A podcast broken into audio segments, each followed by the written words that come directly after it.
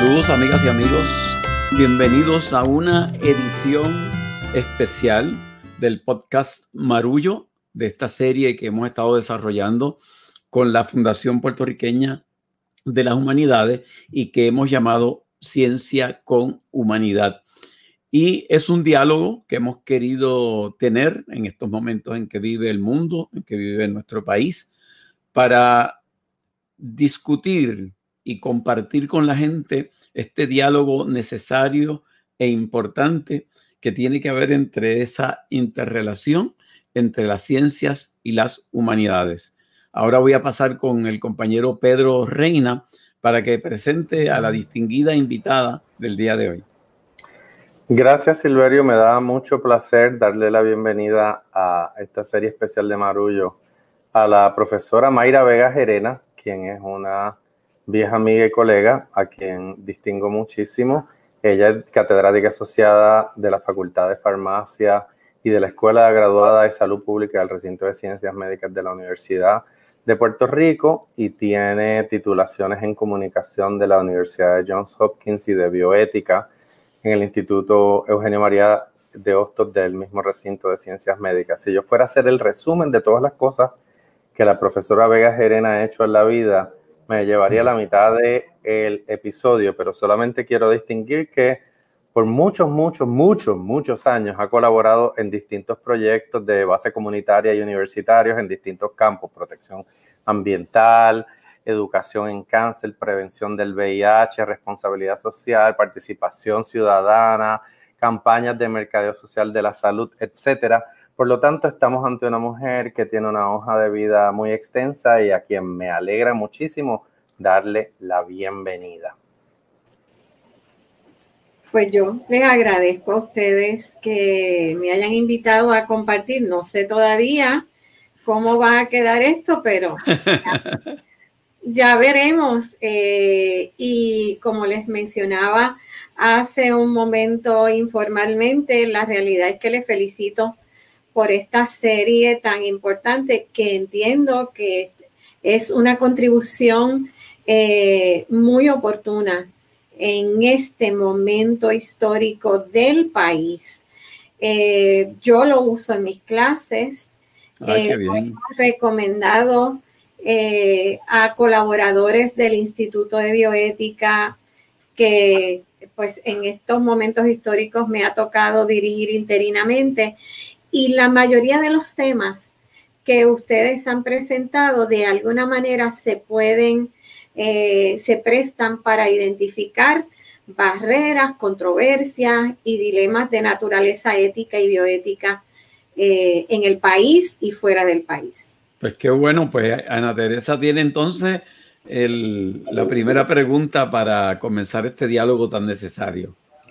Muy bien, encantada de estar aquí con los marullos. Ya salida y bonito, estoy de vuelta en Río Grande, es una familiar, así que eh, encantada de tenerle aquí en este espacio.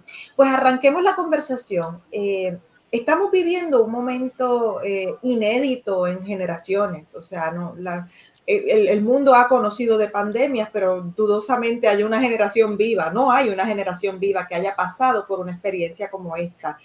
Entonces yo creo que todos, eh, además de la ansiedad de vivir día a día, ya queremos empezar a, imaginarnos el futuro, queremos empezar a, a un poco diseñar cómo van a ser esos años posteriores a este momento que estamos viviendo. Entonces, mi pregunta sería, ¿qué podemos esperar?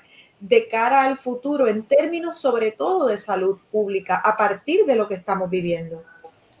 Bueno, pues aunque estamos muy, pero que muy ansiosos, y díganmelo a mí, eh, estamos muy ansiosos de ver avances eh, eh, que, nos, que nos hagan sentir que vamos a volver, aunque sea a una normalidad modificada, desde la salud pública vamos a seguir viendo que hay medidas de salud pública, de vigilancia epidemiológica que, vamos a tener que mantener.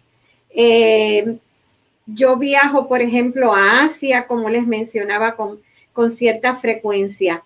Y desde 2003, en países de Asia como eh, Japón, eh, Malasia, China, había termómetros en, en, los aeropuertos, había unidades de salud pública habilitadas en los aeropuertos y yo he sido objeto de que me detengan porque la temperatura estaba elevada o porque iba con un síndrome gripal.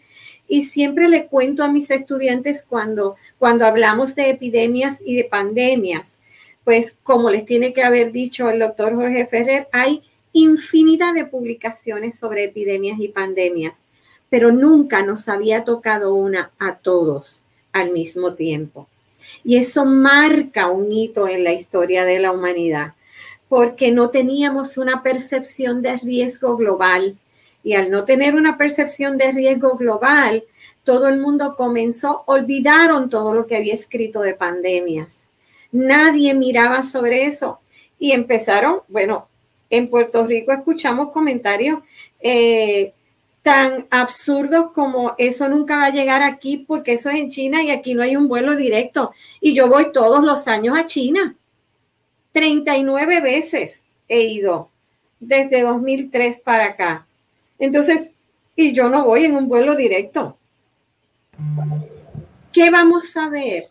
Vamos a ver que se fortalezcan por necesidad, no solo por salud pública, sino por medidas para fortalecer la economía, eh, sistemas de vigilancia epidemiológica. Yo esperaría que aquí en Puerto Rico también ocurriera eh, tengo mucha esperanza y mucha fe, pero veo pasos eh, todavía muy lentos eh, y estamos muy frágil todavía.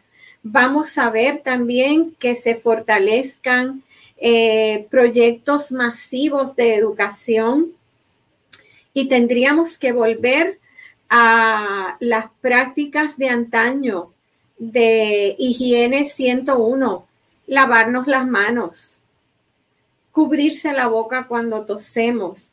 Eh, vamos a ver mayor rigor en, algunos países, en otros que por razones ideológicas eh, o comerciales eh, nos hagan pensar que ya esto terminó, pues entonces ya tendremos que ser muy, muy cuidadosos.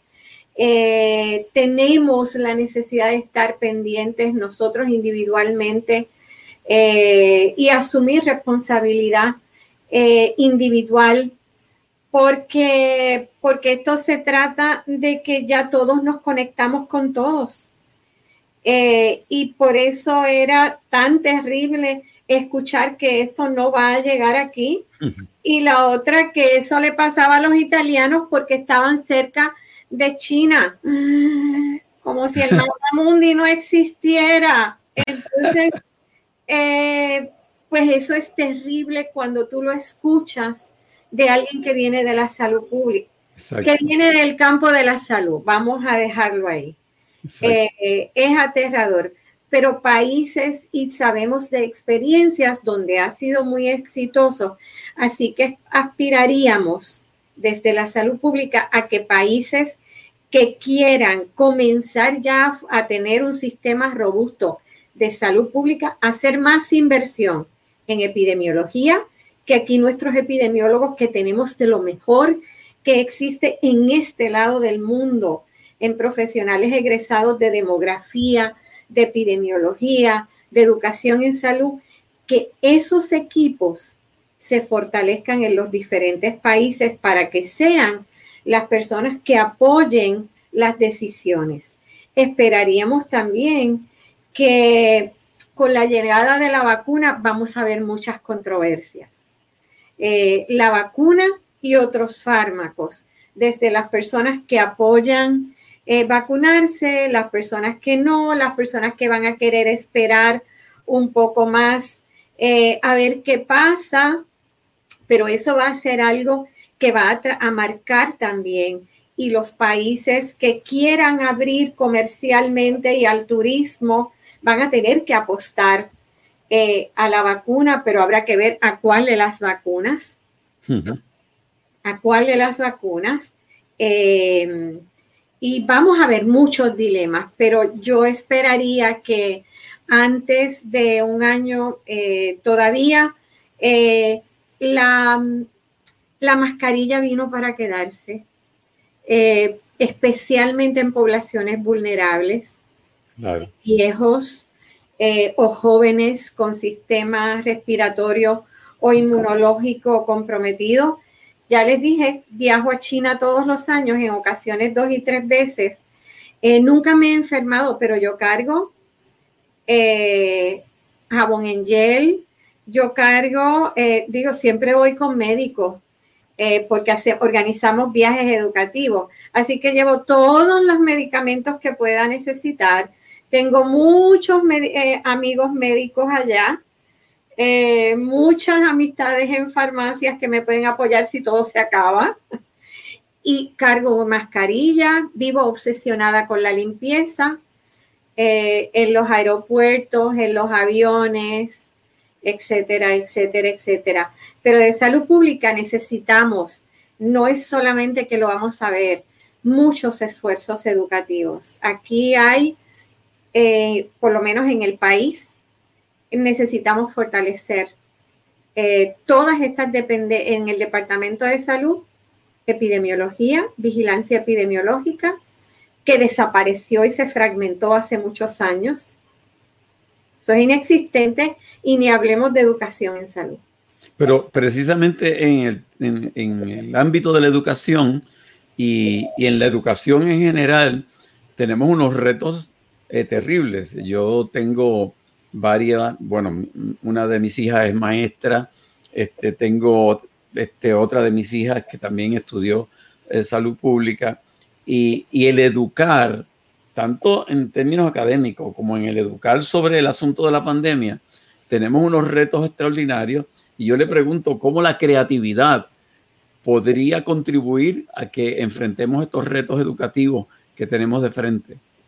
La creatividad va a ser bien importante porque eh, yo les puedo hablar, por ejemplo, de Puerto Rico. Nosotros, y, no quiero ser apocalíptica, pero nosotros vamos a tener una generación eh, casi rezagada literalmente eh, por la brecha educativa. Nosotros, nuestro sistema educativo no solamente se ha visto eh, perjudicado por la pandemia. Nosotros venimos de Irma, de María, de los sismos, así que en términos educativos, eh, educativos hemos tenido tres a cuatro años donde ya nuestro sistema estaba fragmentado, maltrecho.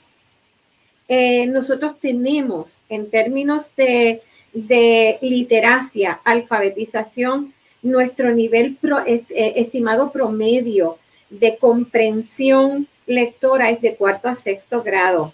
Y a eso le añadimos eh, los, eh, el analfabeta funcional, que fácilmente pues un 33% de la población que no es capaz de llenar una solicitud de empleo, que no puede seguir las instrucciones para hacerse una colonoscopía o una endoscopía, eh, que no sabe seguir instrucciones para, para, un, eh, eh, para cualquier laboratorio o tomarse un medicamento. No digamos más con nuestro sistema educativo, donde tenemos un problema de conectividad, donde la distancia, usar las redes sociales que es tan importante, que son vital, la realidad es que nosotros eh, nuestros estudiantes no estaban acostumbrados a, este, a, usar las redes sociales para educarse, ni el Internet. Así que vamos a ver unos obstáculos. Eh, esos currículos, yo tuve la oportunidad de ver uno y aquello me dio terror, eh, mirar aquello como apoyo a un padre que tenemos, padres y madres y abuelos que apenas llegaron a tercero o cuarto grado, o sea que su nivel de comprensión lectora es de cuarto a sexto grado, teniendo que enseñar, apoyar educativamente a niños. Así que esa generación va a tener unos problemas muy serios si nuestro sistema educativo no utiliza la tecnología como complemento. Las bellas artes las utilizo yo en la sala de clase eh, para complementar, porque se tiene, es necesario, ya debió haber hecho porque nosotros perdimos desde el punto de vista de educación, ocho meses en el que se desarrollara una campaña de país para educar sobre medidas de seguridad, prevención de contagio, higiene 101 segmentado por audiencias. No teníamos que esperar al estudio de prevalencia que está ocho meses tarde. Eso está pasado de tarde. Pero nosotros sabíamos lo que estaba pasando en China, en España, en todo el mundo. Así que tenemos publicistas excelentes, tenemos salubristas excelentes. ¿Por qué no hicimos una campaña segmentada, segmentada por audiencias? La empezamos ahora. Nuestro sistema educativo tiene que hacer un plan a largo plazo. Como hacen en las tutorías, vamos a tener que tener un sistema educativo dual para atender los rezagos de tres años perdidos y el currículo eh, eh, que se supone que los estudiantes eh, cursen cuando lleguen con serias dificultades, con problemas de comunicación, con temores de los padres y de los chicos, con conductas antisociales por el aislamiento. Así que es un cuadro de muchos retos y muchos desafíos para gente que esté comprometida, que tenga conciencia social, que sean buenos educadores y educadoras, que sean creativos, que sean creativos, que utilicen la educación física, que utilicen la música, que utilicen el teatro, porque esas son áreas, son áreas eh, en las que el estudiante no se siente que lo están evaluando, y se siente más libre para ventilar áreas eh, donde tengo limitaciones y las puedo utilizar para fortalecer eh, las áreas de, debilidad. A mí me toca la próxima pregunta, eh, pero quiero hacer una acotación, más bien una anécdota y, empatar aquí varias cosas. Este es el episodio que cierra eh, la serie de Ciencia con Humanidad que abrimos con el doctor Jorge Ferrer. No me había Mayra es una abrimos pupila. Con más sol. Abrimos con más sol el segundo. A ver, hablemos con Arturo. Exacto. Hablemos con Mazol y después eh, con Jorge Ferrer, pero quería dejarle saber a nuestra audiencia que Mayra y el doctor Ferrer han trabajado eh, mucho tiempo, eh, son amigos y han trabajado de cerca. Es a través de Mayra que yo llevo a Jorge Ferrer, pero hace 30 años yo era un pichón de maestro y me tocó un taller con Mayra Vega. Muchas lunas. En 1990. Y esas cosas bien locas.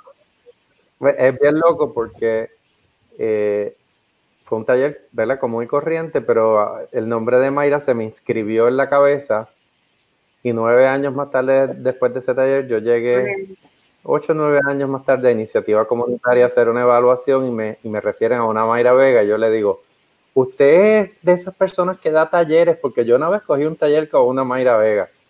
Y Mayra dice, sí, fui yo. Quiero también hacer alusión al capítulo donde conversamos con Ramón Cruz, presidente del Sierra Club, y si recordarán, yo, yo comenté que yo lo había conocido hacía 25 años trabajando en el programa electoral de la Bahía de San Juan, junto a Luis Jorge Rivera Herrera y Carmen Guerrero. ¿Y quién era la jefa de todos disculpen, ellos? Disculpen, es que bueno, he estado en algunos sitios. Eh, y, yo le, y yo en aquel momento quise hacerle el homenaje porque ese, ese grupo de gente que trabajó bajo su dirección en el estuario han sido, han hecho grandes aportaciones a, a la educación ambiental en Puerto Rico y yo creo que es justo y necesario ese reconocimiento del trabajo de Mayra.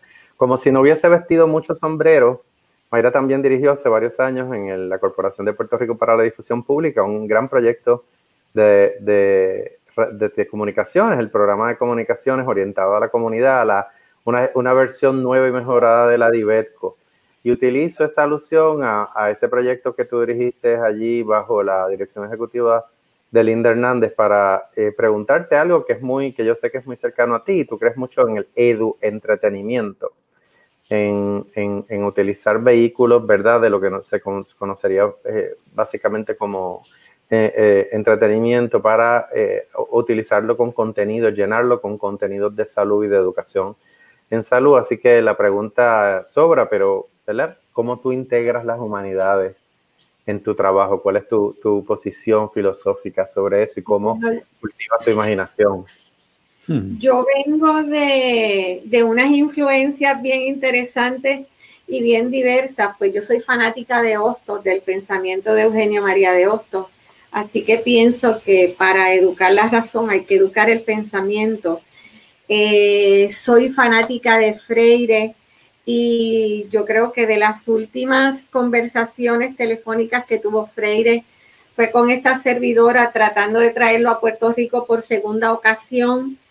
Eh, vengo de la escuela de un mexicano que montó un proyecto de educación entretenimiento bien importante en México. Y, y es normal eh, eso ha sido eh, una constante en mi vida, el integrar dentro de las disciplinas de las ciencias de la salud, integrar eh, las artes y las humanidades, porque usted puede ser un excelente profesional de la salud, de ciencias de la conducta, un filósofo, pero si usted no tiene la sensibilidad eh, que se requiere para conectarse con otros, para reconocer cuando el estudiante me está entendiendo o no me está entendiendo. Yo, por ejemplo, eh, cuando discuto cuáles son los factores que limitan o facilitan el acceso a medicamentos, mando a mis estudiantes a ver películas de la cinematografía comercial. Cuando estamos estudiando eh, ética, eh, y estamos hablando de determinantes sociales de la salud y hablo de pobreza, de discrimen, de estigma. Ellos dicen, eso es una viejera, pero los mando a ver Filadelfia and the Band Play Don porque el VIH acabó eh, con un segmento amplísimo de la, de la población, pero como no, no, no le pasó a todo el mundo, se moría otra gente, se morían otros. Pues eh, utilizo los poemas, así que las humanidades, las ciencias sociales en general, son parte de mi trabajo, aparte de que me sensibilizan, eh, me ayudan a identificar nuevas maneras eh, de presentar temas complejos. ahora mismo, la semana que viene, vamos a hablar de, en, en un curso, en el curso de cultura, cómo eh, los medicamentos no tradicionales, los suplementos, las hierbas, los herbals, eh, están presentes en nuestra sociedad y cómo. Entonces, ¿qué le asigné?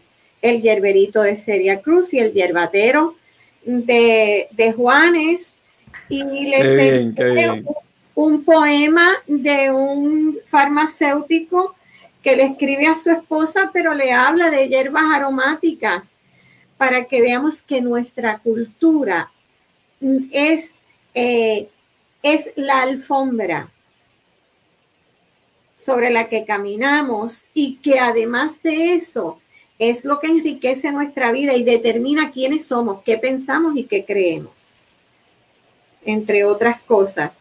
Así que las ciencias y las humanidades siempre han sido parte eh, de, de toda, de toda mi formación académica, yo me considero, y decía Pedro el otro día, yo me considero más que nada educadora, eh, pero de pronto eh, gravito por ahí, por otros mundos.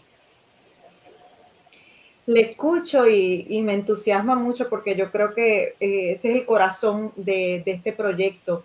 Mostrar cuán, cuán importante es no concentrarnos en un solo saber, sino aprender la diversidad de los saberes, porque las soluciones a los problemas eh, requieren de mucho conocimiento, o sea, no solamente de un acercamiento, lo hemos visto eh, en cosas de salud pública, pero también de seguridad, por ejemplo. de nada sirvió la guerra contra las drogas, la llamada guerra contra las drogas, si no se atendía el asunto de la adicción como un asunto de salud, si no se atendía el asunto de la limpieza, eh, en el, rezago que había con el tema de la limpieza en los espacios públicos y demás. O sea, un problema requiere de, una mirada 360, una mirada completa, holística, ¿por qué no? Eh, que incluye todos los saberes. Entonces, eh, le escucho también y además de entusiasmarme por eso, también digo, Dios mío, que, en, qué lío estamos metidos? Porque qué reto, qué retos. Claro, qué reto. Tenemos todo este asunto con el tema de la educación que usted también ha, descrito. Eh, tenemos obviamente esta experiencia pandémica global por primera vez que yo creo que nos ha permitido eh, por primera vez quizá en mucho tiempo eh, hablar de humanidad, utilizar la palabra humanidad y realmente entender qué significa todo lo humano, que no nos es ajeno. Eh, pero, pero partiendo de, todas estas cosas que, hemos discutido y conversado, ¿por dónde empezar? ¿Cuál sería el primer eh, problema de todos los que nos están preocupando en este momento en medio de esta pandemia? Eh, ¿Por dónde uno puede empezar en la casa? En el hogar, en la familia, por dónde uno puede empezar a meterle el diente a estos retos de salud, pero también de sociedad que nos afectan a todos. Pues ya me asustaba tu pregunta porque creía que me iba a hacer quedar como la mayoría de los políticos, que ellos tienen las soluciones mágicas a, a todos los problemas con generalidades. Y la realidad es que los cambios, como esto, mucho de esta pandemia tiene que ver con, con asuntos culturales. Nosotros somos culturalmente, a diferencia de otros países, donde eh, hemos visto cambios porque esa gente se toca muy poco, se acerca muy poco, su nivel de acercamiento es, es limitado. Eh, para ellos ha sido mucho más fácil el distanciamiento. Eh, sus sistemas de salud pública de veras son sistemas de salud pública robustos, no como el nuestro de energía eléctrica. este, eh, así que eh, nosotros tenemos que comenzar desde lo individual, trabajando desde lo individual, pero, pero el Estado tiene, no puede eludir su responsabilidad. Tiene que haber, eh, que empezó hace algunas tres semanas, una campaña segmentada por audiencias, pero todavía no han tocado de manera directa asuntos importantes. ¿Cuántas personas en nuestro país van a tener por dos años por lo menos presupuestos para comprar mascarillas? ¿Cuántas comunidades en el país nosotros tenemos eh, que no tienen acceso a agua potable para lavarse las manos? Porque esto está prohibitivo.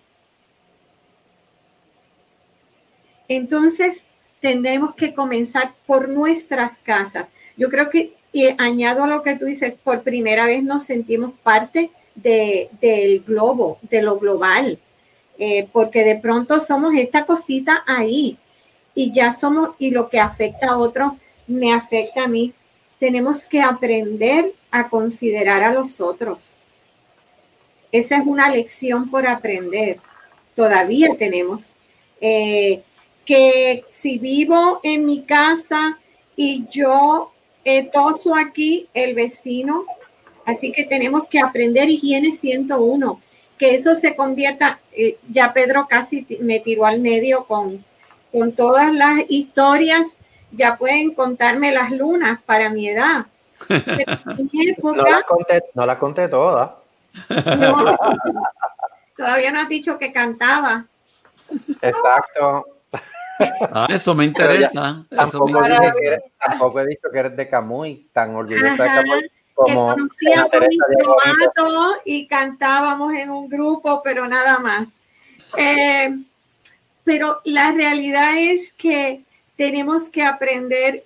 Cuando yo daba clase escuela intermedia, llevaba los, era parte del currículo del sistema de salud público de nuestro departamento de educación, una vez al mes llevar a los estudiantes a un baño y enseñarle cómo era el lavado correcto de manos. Mira para allá. Digo, y puedo decir mi edad, no la voy a decir, pero, eso no hace tantas lunas. Y tenemos un reto a ser considerados, a, a que de veras nos importe el otro, porque eh, abrimos al país muy pronto y muy amplio. Había que hacerlo, pero tenemos que ser lo suficientemente valientes para si vemos una persona que está a menos, y yo no respeto los seis pies, yo creo que nueve pies es lo que en este momento necesitamos porque tenemos mucha gente asintomática que anda por ahí tosiendo, que anda tocando superficies, eh, todo lo que nosotros tocamos y nosotros tenemos que volver a recobrar y a ganar eh, confianza en que nosotros podemos eh, batallar, pero sobre bases firmes. No, como dicen por allá en inglés, no le tengas miedo al COVID. Tenemos que aprender, reaprender normas de salud pública, repasarlas en la casa. Los padres que ahora están ahí, que no entienden álgebra y trigonometría, por lo menos enséñenle a sus hijos el lavado de manos, cubrirse antes en la época de antaño se usaba el pañuelo. Tan bonito. Tan bonito, ¿verdad? o se usaba el abanico. Pues ahora va a usar la mano porque esto es muy chic.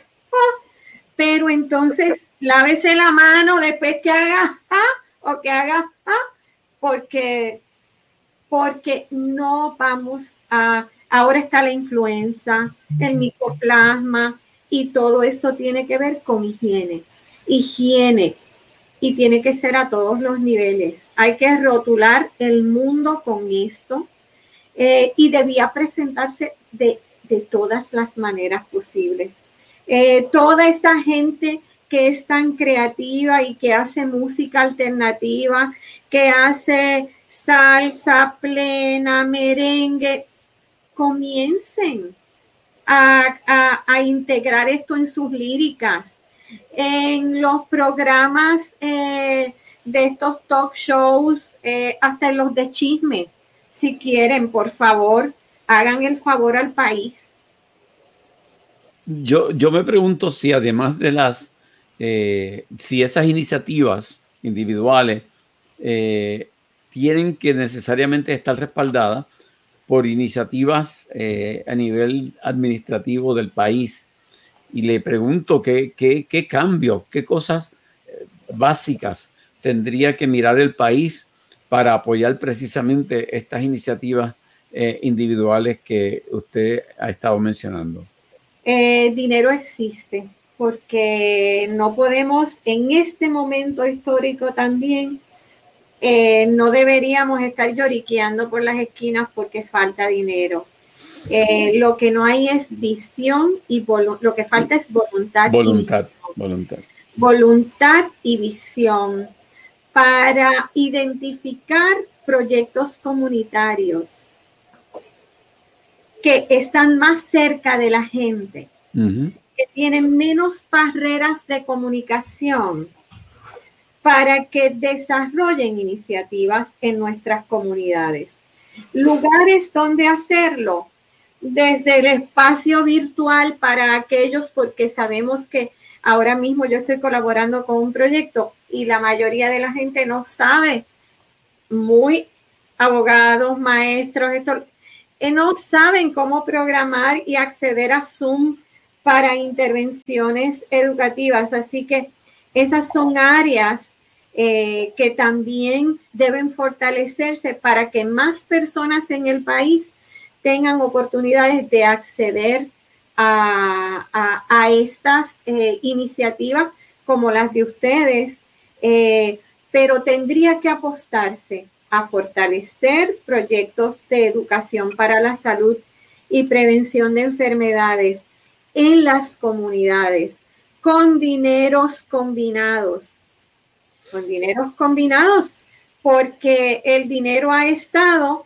y fíjense cómo se distribuyó, llegaron unos incentivos que se supone que fuera eh, para apoyar la prevención eh, y disminuir el contagio. Y entre lugares que les puedo señalar, hospitales privados que recibieron asignaciones de dinero eh, para fortalecer sus servicios, habían despedido a enfermeros, técnicos respiratorios, ese dinero sigue estando en, manos de quien lo recibió, pero el personal de apoyo nunca se ha, no le llegó. tratado. El Departamento de, Educación tiene dinero eh, que triplica la deuda de este país.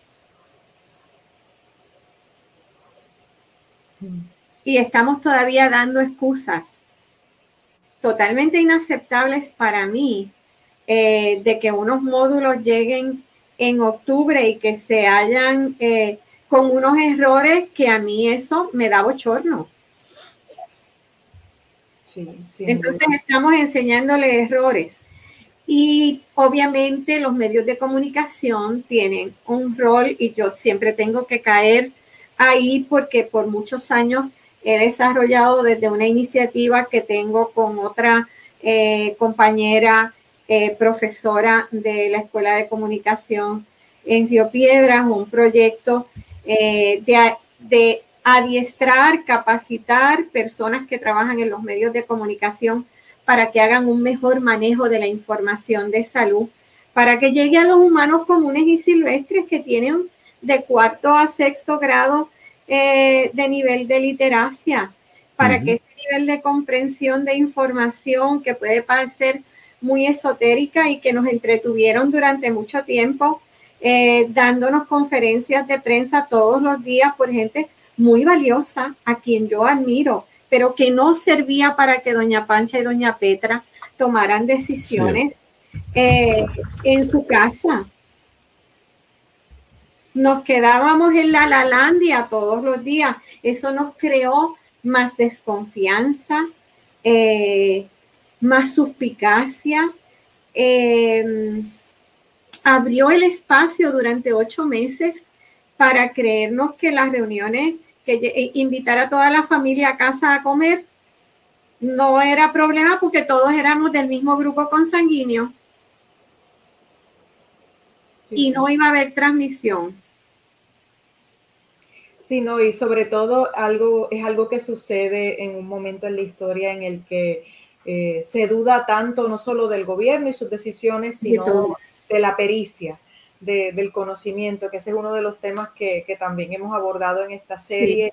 La, guerra contra la ciencia, la guerra contra eh, la experiencia eh, profesional y el conocimiento adquirido eh, pues por la vía de la educación. Así que son retos muy grandes los que tenemos de frente, son retos eh, en el plano íntimo, personal, individual y naturalmente en el plano colectivo, pero me parece que si una cosa nos queda de esta conversación es seguir apostándole a la definición de humanidad, humanidad, como algo que nos toca, nos atraviesa y nos compete a todos los seres humanos en este planeta y que cada pequeña decisión que tomamos incide no solo en nuestro bienestar, sino en el bienestar de nuestras comunidades y de nuestros pueblos y de nuestros barrios y de nuestros países, de nuestra región antillana, de nuestra región caribeña, de nuestra Centroamérica, Latinoamérica, América y el mundo. O sea, tenemos que ir pensando del macro al micro y del micro al macro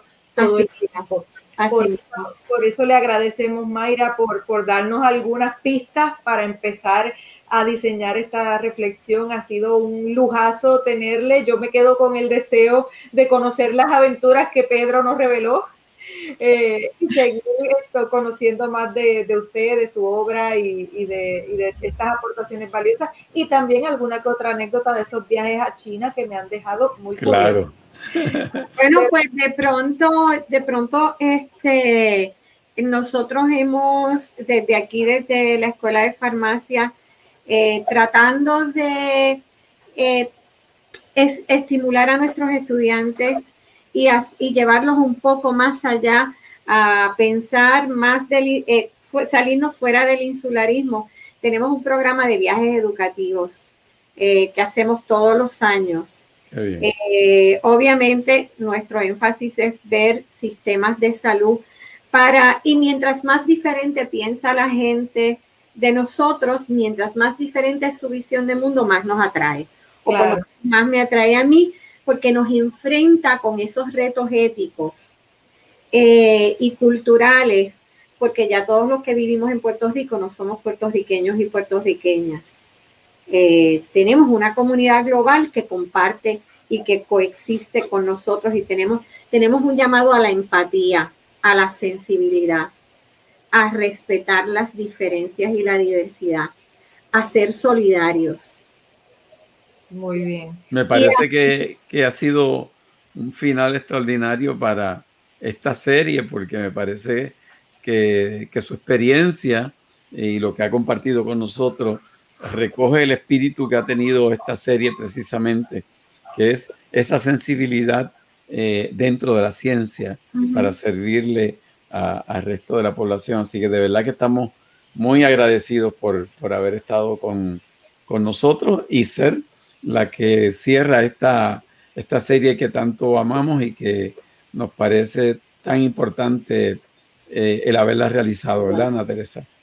Así es, muchísimas gracias Mayra, muchísimas gracias a todas las personas que se han mantenido siguiendo nuestra serie Ciencia con Humanidad. Le queremos agradecer muy, muy en especial a la Fundación Puertorriqueña de las Humanidades por haber abierto los lazos de colaboración con este grupo del podcast Marullo.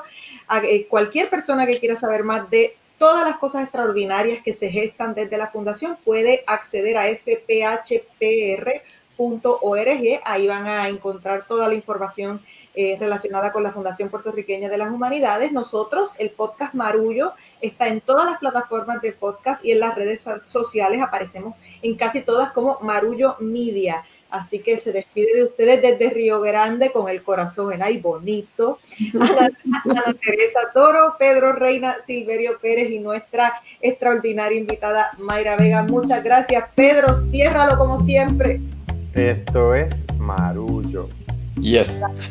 Serie Ciencias con Humanidad de la Fundación Puertorriqueña de las Humanidades y el podcast Marullo. Las productoras ejecutivas son Elsa Mosquera Sterenberg y Beba Rivera de Agora Cultural Architects. Gerentes de Desarrollo y Contenido, Ángela Sánchez, Ivana Paz y Maye Primera. Diseño gráfico de Lidimaria Ponte Tañón, fotografía de Javier del Valle. La música original es de Guarionex Morales Matos Director técnico Wilton Vargas de Buenéticos Internet Studios, postproducción Laura Tormos y locutora Fabiola Méndez.